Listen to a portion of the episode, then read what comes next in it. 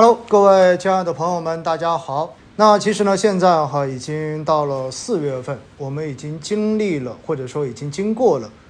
二零二二年第一个季度市场的这种折磨哈。为什么我会用“折磨”这个词呢？实际上呢，如果我们现在回头去看前三个月的市场，应该说呢，从一开始大家似乎对于今年的整个行情整体抱有比较大的期待开始，结果呢？呃，今年所有指数的最高点，就是在二零二二年的一月四号，也就是今年开市之后的第一天，也就意味着，其实整个 A 股的行情从今年开始就从来没有涨过，整体全部都是下跌的。所以呢，我这边哈也有统计一下数据，大家可以看到哈，呃，从今年到四月一号吧，我们就看前面的这三个月的交易日。最终的话呢，我们看到跌的最多的是创业板指，呃，是科创板指数。那么总共的跌幅达到了百分之二十二点一零，而创业板指数的跌幅呢也接近百分之二十，有百分之十九点七三。深成指百分之十七点七零，跌的最少的是上证指数，也就是上证综指。那么最终的跌幅呢是百分之九点八一。可以说，整个指数层面来讲的话，是一个系统性的出现了回调，也就无一幸免。所有的板块都在下跌，只不过跌的这一个幅度呢有多有少而已。相对而言，成长板块的整体跌幅会要更明显一些，而相对而言呢，就是大盘风格，尤其是大盘价值风格的表现，相对而言表现会要强势很多。那回过头来哈，我们再看一看，我相信在听节目的您，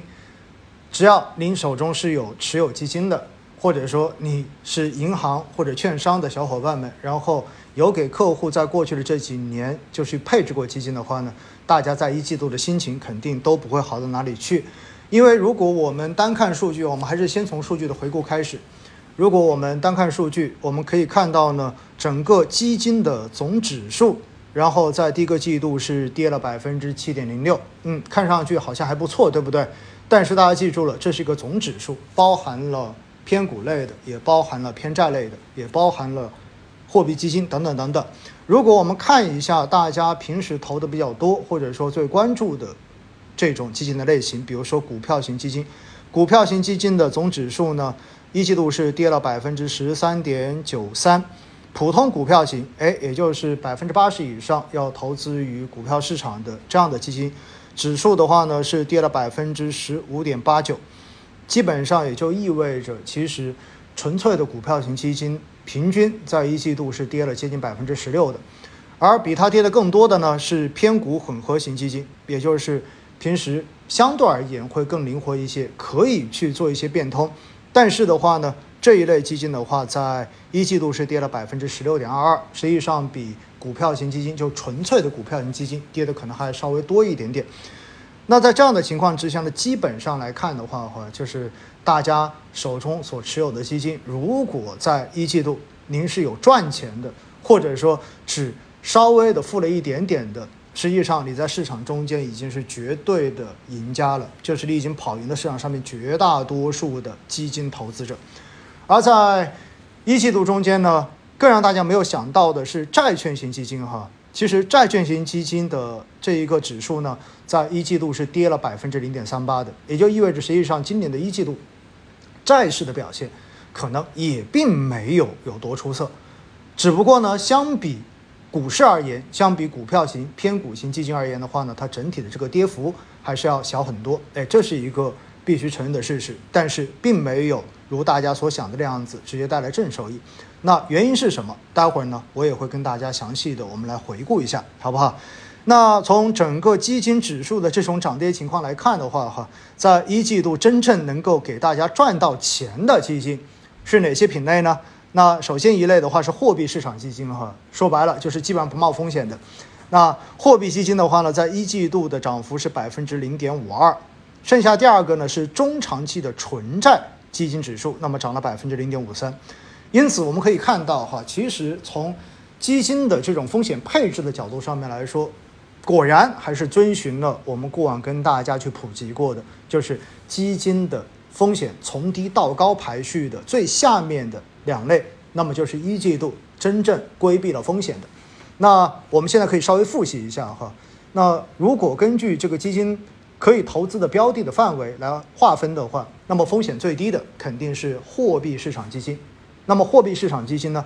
它的资产全部都是用来投资于短期的这一些货币工具的货币市场工具，包括短期票据，对吧？短债等等。那么这一类的话呢，基本上哈，它不会受到股市和资本市场变化的影响。最大的风险可能仅仅是流动性风险。那第二类的话呢，再往上一点点，就是我们说的纯债基金，对吧？那纯债基金是指所有的这个资产全部都投资于债券市场或者是票据市场的这一类基金。那么当然，它也分了短债、中短债跟长债。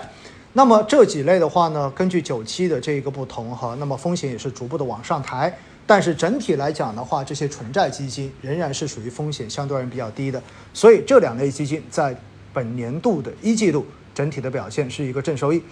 那再往上有什么呢？再往上就有了二级债基，对吧？就是有百分之二十的仓位，最多百分之二十可以去投资于股票市场，或者说呃还有一个细分叫做可转债基金，就是可以去投资可转债的。那可转债跟权益的这一个关系比较大一点点，而且呢，可转债在经历了过去两年的这种大的爆发之后，哈，今年也很明显，随着整个权益市场的这种回调，也出现了比较明显的回调。所以呢，二级债跟可转债基金加上偏债混合基金呢，在平时我们一般会把它整体的划分到固收加基金。那固收加。从今年一季度来看的话呢，表现也比较惨淡，因为毕竟整本身权益市场的表现不好，同时的话呢，整个债市确实也出现了一定的这样的回调，所以不管是股还是债，可能根本就没有办法起到一个加的作用哈，在某种程度上面可能变成了一个固收减的效应。那接着再往上的话呢，那就是。呃，我们说的混合型基金，对吧？混合型基金对于股跟债没有做出非常明确的这一种限定，或者说在股债的配比上面，相对而言呢，会比较趋向于中性一点点。那当然，如果绝大多数，比如说六成以上，全部都要求配置非权益类的这样子的混合型基金，最多百分之四十可以配置股票的，那么这一种呢叫做偏债混合。那偏债混合基金刚才说过了，属于固收加，那表现肯定。一季度也不咋地，那再往上的话呢，如果是百分之六十以上是可以配，就是可以配股票配到百分之六十的，那么这种是偏股混合型基金。那么这一类刚才已经说过了，在一季度的跌幅超过了百分之十六。好了，除去混合型之外呢，接下来再往上是普通股票型基金，也就是最少百分之八十要投资于股票市场的。那这一类的话呢，在一季度的整个回调也接近百分之十六。所以哈，我们刚好借看这一个数据的机会，我们重新的梳理一下，就是整个基金的不同的风险类别。所以呢，今年的一季度可以说就是一个市场系统性回调。那只有最保守的风险最低的两类固定偏固定资产类的这样子的投资品种，那么才会保证了我们不亏钱。当然，这个不亏钱呢，也仅仅只是从。账面上面来看而已哈，如果你要考虑通胀，要考虑七七八八的其他的东西，也许它的实际的这种收益的话呢，也并没有是一个正收益而已。那为什么要跟大家先回顾数据哈？因为回顾数据之后，我们接下来要聊的就是那为什么会出现这样的情况？那当然，首先呢，跟大家来聊一聊债市哈，因为股市不好，那我们天天讲的很多，对不对？讲了俄乌冲突啊，讲了经济啊，讲了疫情等等。那我们先聊聊债市，为什么今年的债市在一季度的表现也很一般，甚至一度还出现了这样子的回调呢？那我们知道哈，说到债券市场的话呢，非常重要的一个逻辑，那么就是市场的利率如果在往上升的话，那么债市就会往下跌，对吧？因为说白了就是收益率往上升的时候，那整个的价格其实是往下跌的。而回过头来呢，如果是整个利率在往下走的时候，那么债市就会往上涨，所以这是一个债市变化的基本逻辑。那什么样的情况之下债市才会涨，就是利率才会往下？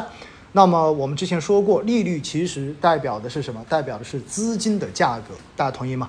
因为资金越多，那么相对而言呢，价格就越便宜。所以一般我们说放水的情况之下呢，那利率会往下行。然后债市就会往上涨，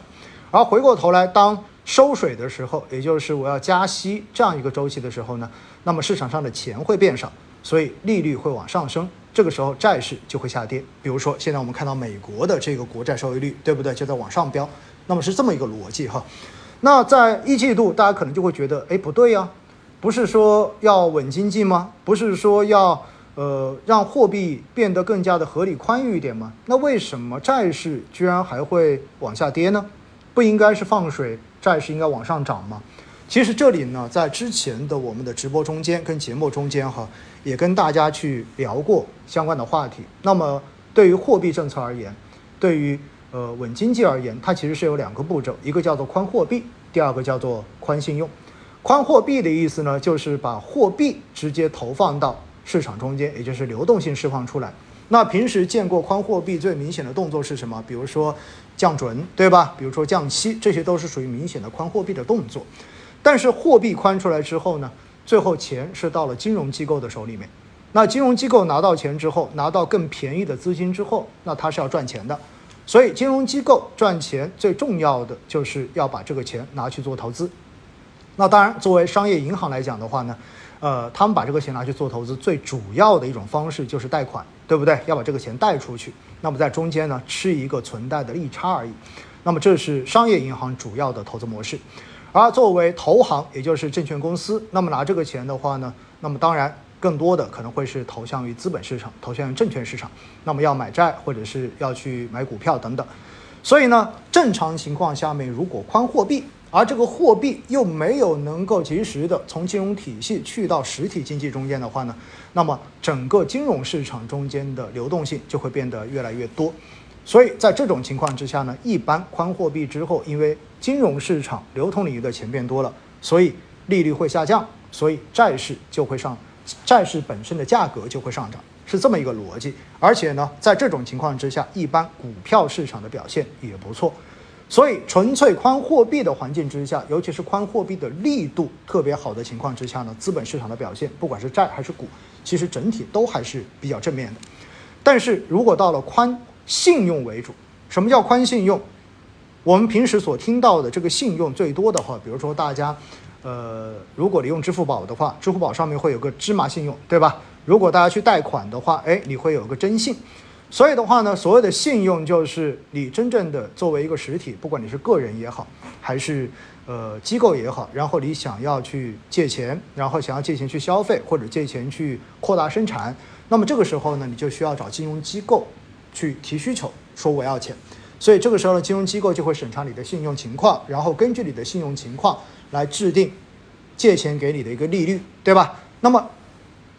双方同意之后。这个时候呢，这个钱就可以从金融系统、金融机构的手里面直接到你的手里面，然后你拿着这个钱去做投资，或者说去消费都是 OK 的。那么这一步叫做信用，叫做宽信用。所以宽信用说白了就是要让更多的钱从金融机构的手里面直接放到实体经济的手里面，放到企业或者放到个人的手里面。那么在这个过程中间，实际上是什么？实际上是一个金融体系中间的钱变少的过程，大家能够理解这一点吗？如果宽货币，货币是从央妈的手里面，从央行的手里面，然后到金融体系中间，而宽信用是从金融体系中间把这个钱去到实体经济，所以的话呢，实际上每一波宽货币对于市场来说都是好消息，